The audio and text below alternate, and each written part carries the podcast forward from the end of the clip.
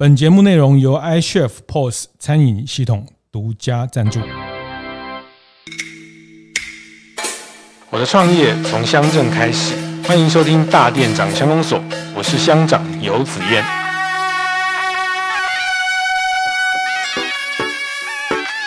经很明确的把它的品牌价值做跟再生设计，用更简化讲，就是把大家不喜欢的东西做成喜欢的东西。年底县市长选举要，我是不是想太多？对啊，他们也需要旗帜啊，就像叫他们把头印小一点，跟那个号码印小一点，印在角落，啊，其他就是。欢迎收听大店长乡公所。那又到了我们每个礼拜五的大店长晨会出外景的这个时刻哈。那嗯，坦白说，其实，在呃每一季每一季，我们从第一季在池上，第二季在基隆。那我想，我们这样发展个几年，就可以把台湾的乡镇走透透哈。那确实，我觉得我这样一路走下来，觉得真的台湾的每个角落都有好多好有才。华的年轻人哦，很有才，那他们呃热爱乡土，那也发挥他们的创意，在他们这个世代去找到他们这个世代的一个呃战斗的位置哦。那这一集呃我们在鹿港呃跟一位年轻的设计师淳于来聊聊，那他是三先生工作室，那先请。呃，淳于跟大家打个招呼。嗨，大家好，我是那个三鲜品牌负责人，我是淳于。是这个三先生，一二三的三。对，一二三的三。是，但是它有另外一个意义。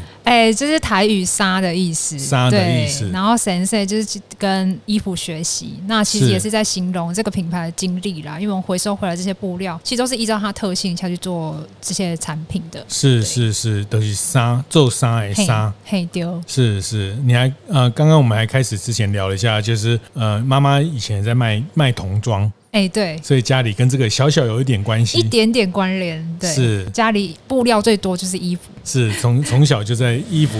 对，二十几年有了，对，呃，衣服堆中打滚这样，对对对对对，然后可能会某某一包里面，然后就拿出一件衣服，哎，我喜欢，然后就拿来穿了。哦，可以这样子哈、哦，你会大概怎么去呃形容你的工作的角色？其实我们都会强调布料再生设计这个部分。布料再生设计，对，就是我们在做的，其实就是透过这个再生设计，然后把大家不要的这些剩衣剩布，然后去做一个呃升级的一个。过程，嗯，对，嗯嗯、这也是我们在强调的。你不能只把原本的大家不要的东西，然后拿来做成可能是大家不会喜欢的东西，哦、那它就是一个浪费资源的过程。是对，所以我们希望透过这个方式提升的这个再生设计这个过程，然后让一个不喜欢的东西变成大家喜欢的东西，嗯，那它才有办法延续它的生命。是因为大家现在成衣拼命买、拼命丢，尤其在快时尚之后，是是，它就是因为为什么会有剩。不，就是的原因在于这边，就是因为大家的过度购买、过度消费，然后会有一个过度剩余的这个部分布料的部分，所以其实成衣厂、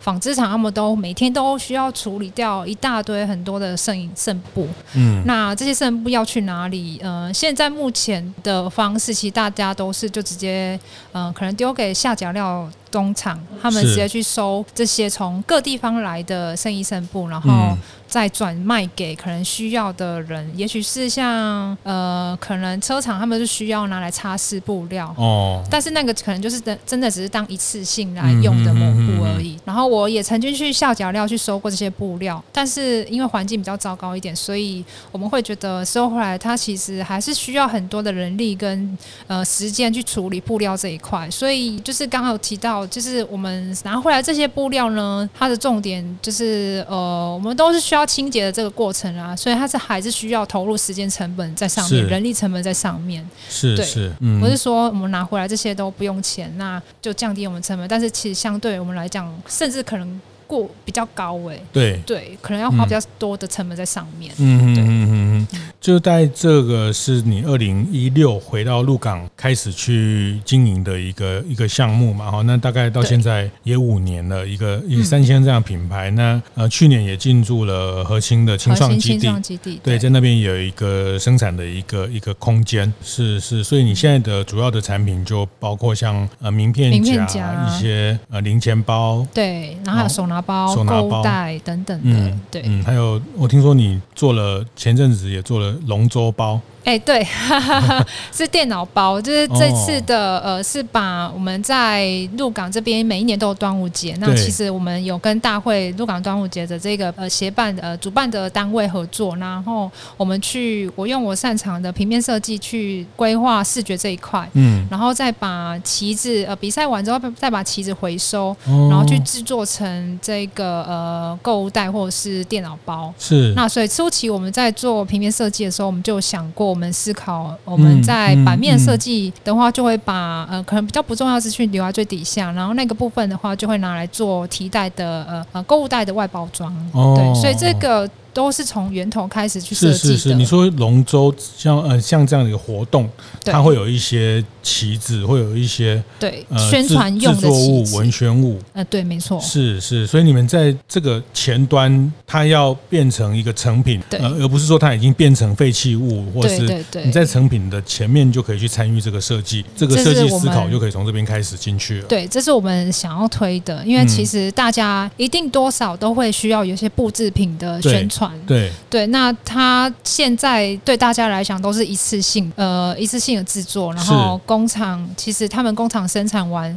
都会自己回收回去，那对他们来讲那些都是不要的东西，是对，所以我们就会觉得很可惜。所以一开始我们一七年呃一六年做的时候，其实就跟大会提出说，我们可不可以把这些布料收回来，哦、那我们再制作成包包这样子，嗯嗯嗯嗯、那他们也同意，他们也支持这一个理念，对，所以后续又有一六年、一七年跟一九年都有持续合作。哇，这样很棒啊！就是一个活动之后，它那个东西就可以进入到再制的程序。对对对对，没错。而且他已经被想好，他怎么去用这个东西了？没错没错。嗯嗯，所以年底县市长选举要，我是不是想太多？就是我们可以请这个呃，对啊，他们也需要旗帜啊，就是要叫他们把头印小一点，跟那个号码印小一点，印在角落。那、啊、其他就是，我如果是候选人，我一定要来这一招，这样就是表示我对这个事情是支持，因为因为形象会很好。对对对对对对，就是我们。对环境正义是是是支持的，而且没错，呃，因为确实还是得印一些东西哈，因为大家要挥旗子，这个 这个仪式还是选举的过程必要，对对，是是，然后这样剩下百分之九十五都可以用，这真的是可行的，对我觉得就觉得这很好，是是，我们今天就来招募一下哈，那个，对 对，哎，你刚刚讲到龙中包，我从来。我从来没有想过，我觉得这个就是呃，年轻人也好，或者是不同世代在看一件事情的的的的思维不一样哦。就是说，可能呃，在我们比较比较老的这个世代想的就是是成本的问题啦，怎么东西可以快速啊，怎么可以大量啊，然后这个呃怎么样便宜啊，但是。呃，到了现在的这个时代，他们会在这个事情的配套都都先把它想清楚。那提出了用一种呃所谓的设计思考的角度去去解决这个这个问题啊，所以确确实竞选的这些布条啊这些东西，对，也也是类似的概念嘛，就是一个活动的结束。对对对对对。你刚讲到布装，对，其实我们像嗯小时候我们都还有印象，像一些在在台中现在叫做第一广场，就是这个东协广场，或者是旧。区的其实每一个城市，台南也好，台中或者是大道城这些旧区都会有一些步街。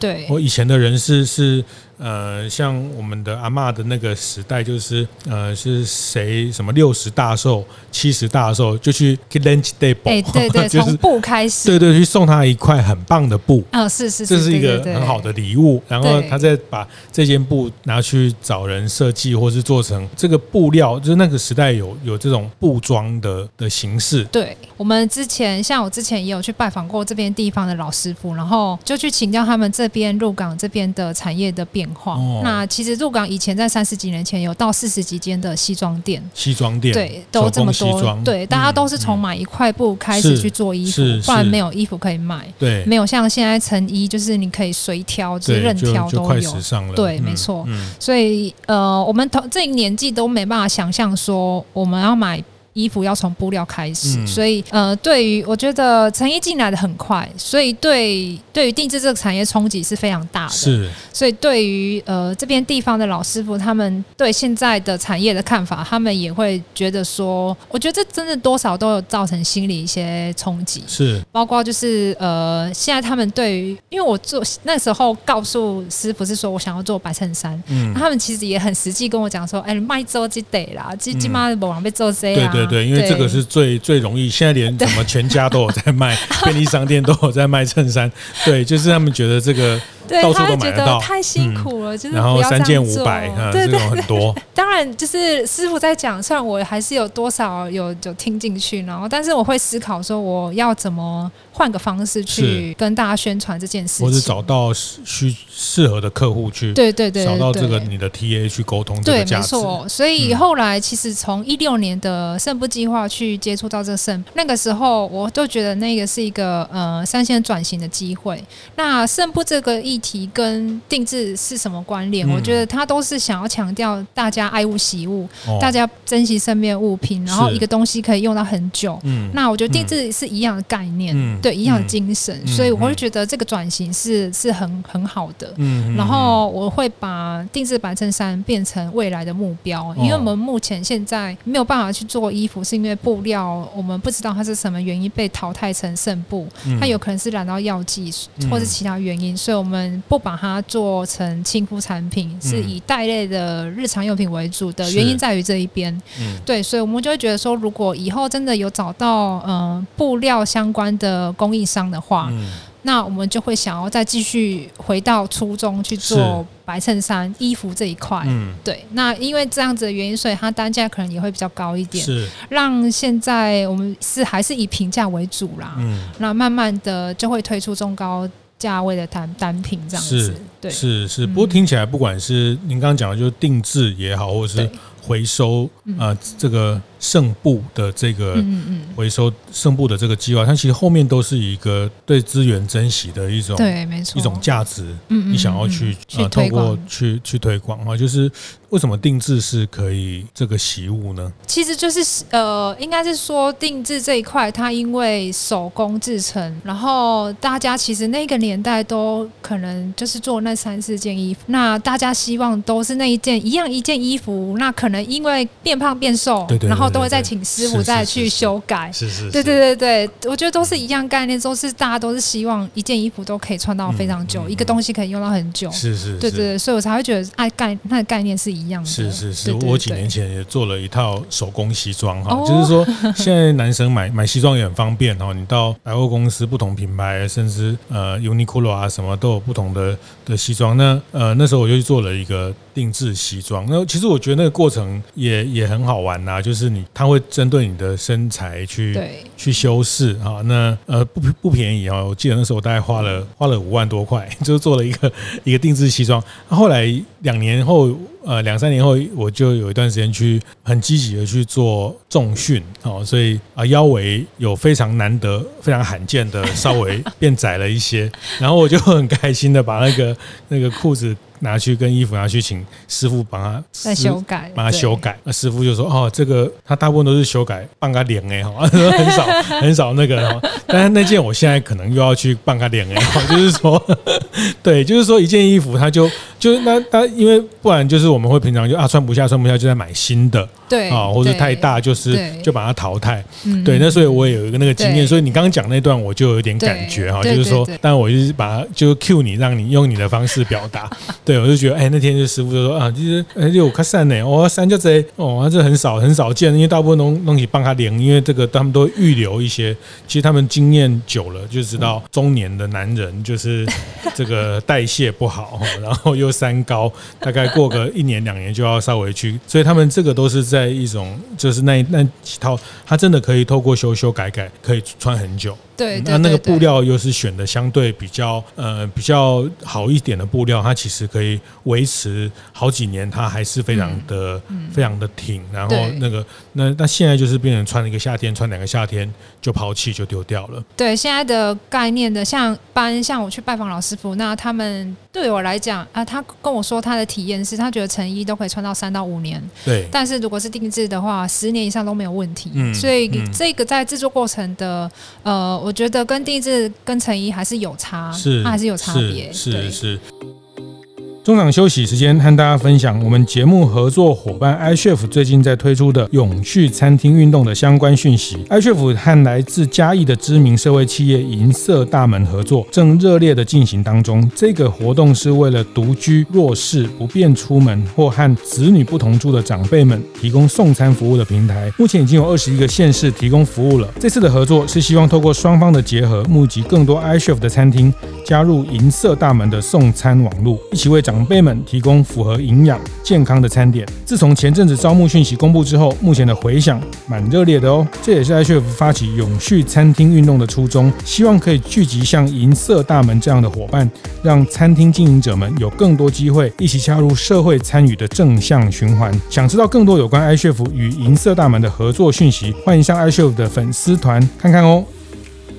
对我来讲啊，他跟我说他的体验是他觉得成衣都可以穿到三到五年。对，但是如果是定制的话，十年以上都没有问题。嗯，所以这个在制作过程的呃，我觉得跟定制跟成衣还是有差，是它还是有差别。是是是，但我觉得它也是某一种价值的精神回来，因为呃，像我那时候为什么去做手工西装？因为呃，刚好一个朋友他们家也是在做成衣，然后他二代他就觉得他希望看到很多老师傅也是越来越。越少就是这样的，那他就去恢复了一种，他希望去恢复一种绅士的运动，然后一种绅士的呃 lifestyle。那我记得那时候他就他也跟我分享一个，那我说那那时候你为你为什么要做这件事情？他说因为他看到 H&M 来台湾了，他看到 Zara 来台湾了。我说，所以呢？他说，所以当快时尚到一个极致的时候，其实也是一个慢时尚的开始。嗯，是没错。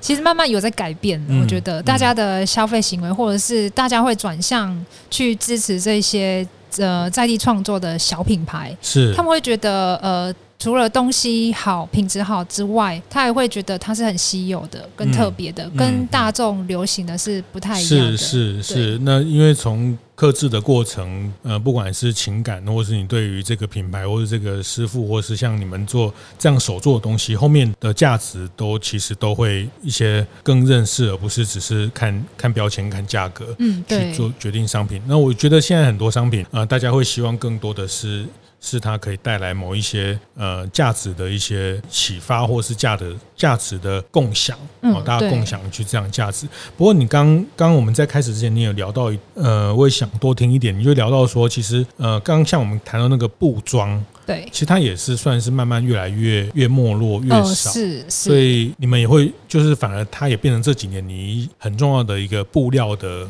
来源。来源。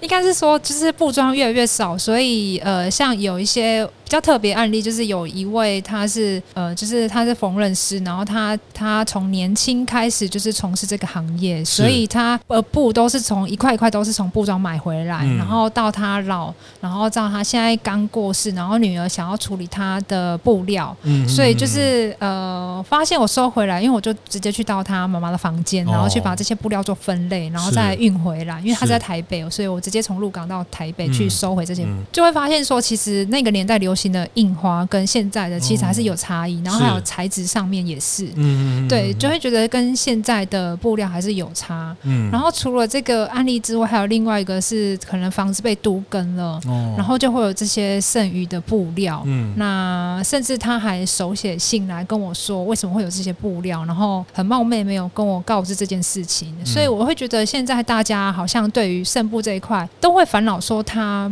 不知道应该往何处去。对，然后甚至我觉得归咎于在于台湾这个管理剩布这一块，其实它还没有很健全，哦，所以有人要丢，有人要捡，像有人想要使用剩布，但是他不知道从哪边去取得这些布料，嗯嗯嗯、所以他在中间站那个部分是不明的。嗯，对，嗯、所以像我就像我就是中间站的概念，是，是。我会取用这些布料，然后有人会丢这些布料，嗯，然后就刚好形成一个一个一个一个循环，是对，但是我会觉得说，嗯、呃，会不会我继续做下去，这个社会有会有一点点的改变？嗯，对，对于生产链这一块，是，所以你那时候呃去提出的所谓的呃，您刚才提到剩部计划。哎，对，这个是一个什么样的？这个是呃，是我们一六年刚好那一年要转呃，就是因为这个圣部计划，所以三线去做转型做再生产品。那那个其实是我们呃，我们罗刚要跟保伦运动一起举办的，在鹿港的节庆叫金秋艺术节。对。那这个生产呃圣部计划是里面的生产计划，我们在那一年开始尝试去号召社区里面的社区妈妈，然后还有艺术节志工，然后去呃在社区里面的多余的剩余剩布去做改造。是，然后也是因为那一年的我们在艺术村里面去在同一个空间，然后把大家聚集起。其实呃，那个那个时候第一年做圣布，我是觉得蛮成功的地方在于是，不止我们成功的把再生产品打入这一个市场，让我们看见这个可能。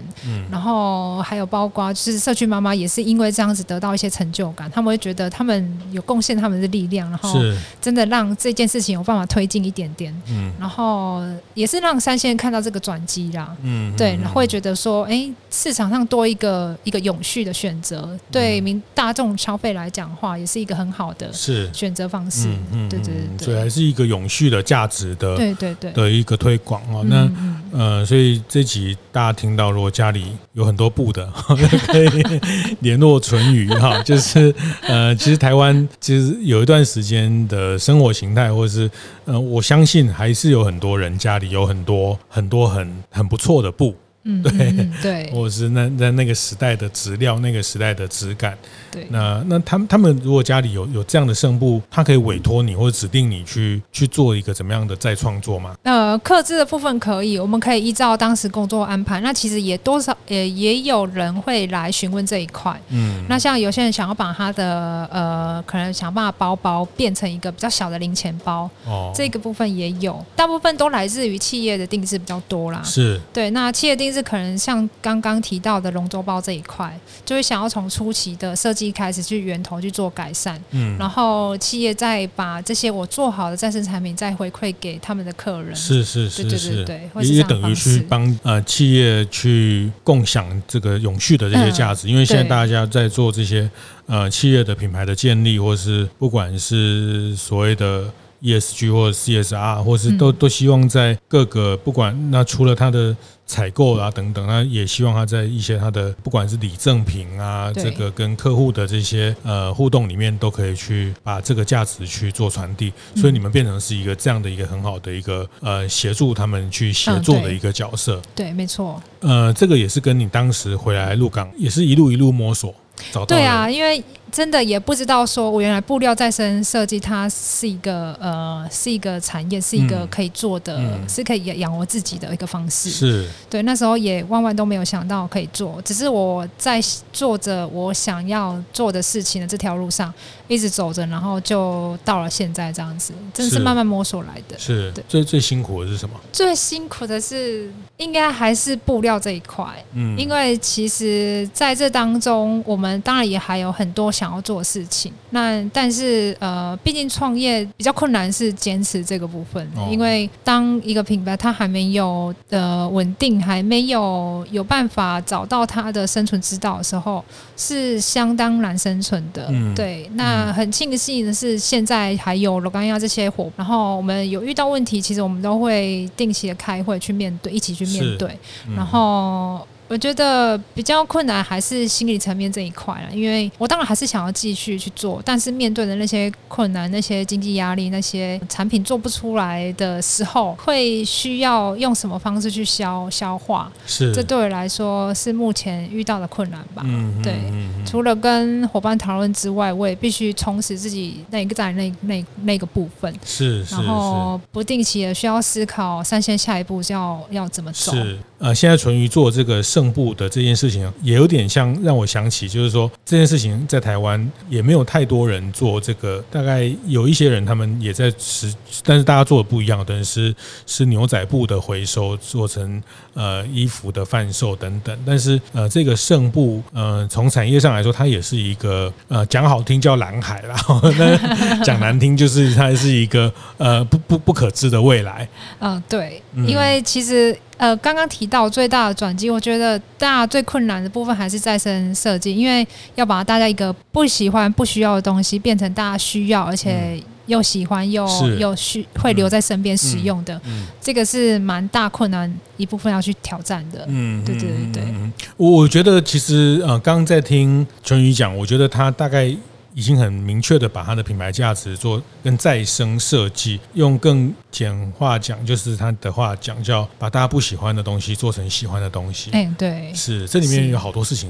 都需要这样的角色。哦，对呀、啊，是，是没错，因为我们回收回来的布料，我们会依照它的特性去做。像我们有做帽子，那帽子我们是用彰化和美的雨伞布料下去做，哦、所以它其实基本上会有防一点小雨。然后我们里面那层就用呃纺织厂的成衣料去做。当年台湾的这个雨伞王国的年代，和美是一个很重要，确实是重重地，它是一个雨伞的呃，全世界很大量的雨伞都是从和美。这个叫呃和美的织织这个何必吉拉哈，就是它的这个、哦、这个织纺织的产业，还有很多这个呃雨伞，所以你们也会去跟这样的产业做连接。对，也也有也有这种的，然后甚至于因为中部鞋材厂也很多，对，所以像工像也剩布也有一种方式是呃来源是工厂收掉了，然后它会有这些剩布。那我们回收回来的有其中有一部分就是它是做鞋材厂的呃的布料厂，是。那我们回收回来的这些布料。其实它是非常耐磨，而且也是很厚的，嗯，所以我们就把它拿来制作成手拿包，所以拿去用刷子刷洗都没有问题。是，对，所以我们会研究这些布料的特性等等都没有问题。对对对对对，嗯嗯，都会依照布料特性下去做产品。其实如果持续的去去发展，然后我觉得这里面创创意的含量也蛮高的哈，你要重新去创造，对，符合它的材质。然后让这样的蛮多层面要去思考的，嗯嗯，材料可以去延长它的生命，对，是是是，所以像你刚刚讲的故事，你帮这个缝裁裁缝师的妈妈，然后你接了这些布，然后你帮她做成了什么样的东西？呃，我们做成了卡套。对，就是呃，我们现在比较经典的款式是呃，这个直式的卡套，把你的悠游卡或是名片放在里面，然后搭配我们伞绳，可以挂在身上使用。嗯，那这个部分的话，我觉得它很好的呈现方式是，虽然我们回收回来是比较软质的成衣料，但是我们透过贴衬的方式，让这个布料变挺变硬之后，拿来再制成名片夹，可以完整呈现它除了金额小的那个细致度之外，还可以完整呈现它印花的的的漂亮的地方。嗯，所以我觉得它。它是一个很好运用这些布料的呈现的一个完美的结晶，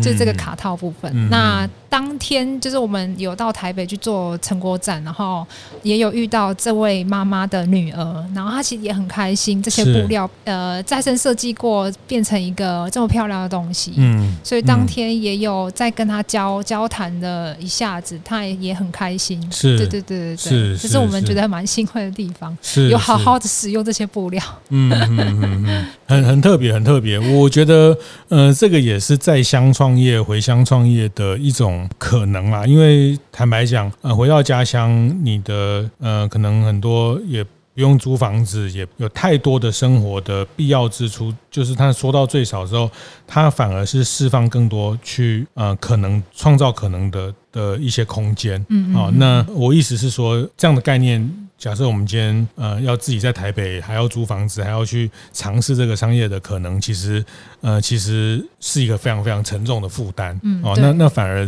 在乡里面，你可以去更积极的去更勇敢的去尝试。其实这个并不容易哈，其实并不容易，因为呃我们之前也也稍微聊到，比如说像你们这两年进到了核心的这个青创基地去开了一个。比较能跟一般客人沟通的一个生产的地方兼门市的的环境，但是就遇到疫情了啊。对，应该是说我们从疫情当中一直到现在也都还是是对，在疫情当中开店，然后到现在这样子。那、嗯、呃，平常平时是真的，因为是一个新景点，所以比较没有人知道。然后来的也会是鹿港的居民，因为对他们来讲，那个地方就是。平常会经过的小巷子，是是，是，所以现在整理起来的话，他们甚至会带狗狗或或是带小孩子来散步，嗯，来来休息。嗯、所以呃，我会觉得这个是一个蛮好的再生创造一个呃的蛮好的范例啦，嗯，因为让这些青脏化青年能够使用到这些地方的老房子，是，然后甚至可以靠这种方式去、嗯、去养活自己，嗯，然后去让自己的品牌能够在地方营运下去。对，我觉得这是一个蛮好的。方式，嗯，很清楚，很清楚，这个就是一个再生设计。其实家乡的这些元素也是一种再生设计的概念。对，如果我们把它用比较抽象的角度来看待，就是说，嗯，大家觉得，嗯，乡下也好，或是非都会的一些。条件也不是那么的的完整，或是那么的充分，但是怎么样透过创意，怎么样透过设计，去找到一个新的可能，包括一个老屋的新的可能，也是一种，也是一种再生设计的概念。对，这么说起来好像也是。我我最后有个也是。嗯，我觉得在你们这个时代，大家对环境永续啦、公平正义啊这些，大家都有很高的认同哈。不是说我们这个时代没有哈，就我们这时代，呃，有时候是可以妥协一下哈，就是说，呃，比较便宜的话，我们就就先先便宜。哎，可是我觉得到。到你们这样的一个更更新的时代，有时候你们会觉得，呃，要把会把这个价值的比重放得更高哈。那我觉得，包括很多创业者也是一样啊。但是现实就是说，市场很很很现实的条件，你的东西就会比较贵，你的东西就会比较呃没有办法跟这些大量制造的去比较。我我要问的是说，我们对于永续啦，对于环境正义啦，我们都有很。很好的认同，也想从这里出发，但是这个价值要被市场接受。我想这过程你也你有经过很多的碰撞跟跟尝试，那你你的心得是什么？呃，其实初期在做再生设计，从一五年、一六年那时候开始，其实那时候大家没有限速政策之下，所以大家其实对于这一块我们在讲的，其实有点听不太懂然后甚至不知道说我们为什么要这样子做，嗯，嗯，然后甚至有人会认为说，哎，你拿免费的布料，那你是要把你卖出去的钱捐给谁吗？是是是，是，对对对。但是我会觉得说，我们就只是把大家不要的东西，然后呃拿去做经过整理，因为我们也不是说就是就直接拿来用，因为它毕竟脏脏的，我们还是得经过清洁的人力的成本这一块去处理。特别还有很多创意的。对对，都是在这个产品上面。是，但它很容易就是说啊，你这个成本是零，那为什么要卖我？对对对 对对，它会有初期会有这样的疑问，但是后后期其实大家因为公部门的推广之下，然后包包括很多现在也大家慢慢在推广环保意识，是对，所以大家对于这一块都慢慢的开始在接受，甚至开始在关注。嗯，然后也会会有比如说企业会主动或者是想要跟你们合作，希望他去协助你们。对对对，没错。然后后续的话，其实有蛮多企业或是甚至公部门也有来。呃，讲说要合作，那我也是因为这个当中才发现，哎，其实大家就是这个呃意识当中是思考的价值观当中有慢慢在改变，是，所以对我来说，我觉得可能是走比较前面吗，也、嗯、也不是，就是其实只是单纯在做，就是觉得自己回到家乡，对，回到家乡、嗯、自己找到一个可以让自己在这个呃地方能够生存下来的方式。但前面一开始确实会。会比较寂寞一点，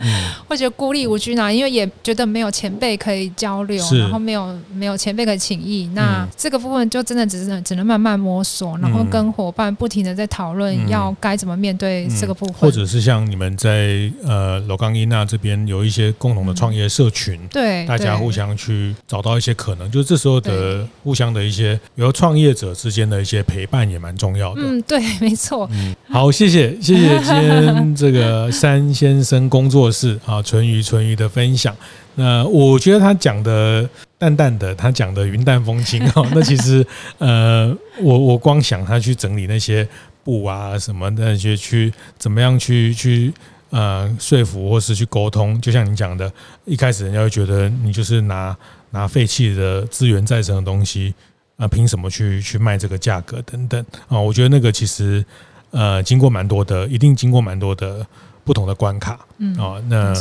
但我觉得很恭喜，我觉得也很羡慕，我觉得你你即便是这样，到到现在还是能呃维持了一个很很正面的态度，很。很热情的方式，谢谢谢谢今天呃淳于的分享，谢谢谢谢，谢谢我们大店长相公所，下周见，好，拜拜，拜拜。听完也邀请大家到 Apple Podcast 订阅、评分、留言，大店长相公所，我们下周见。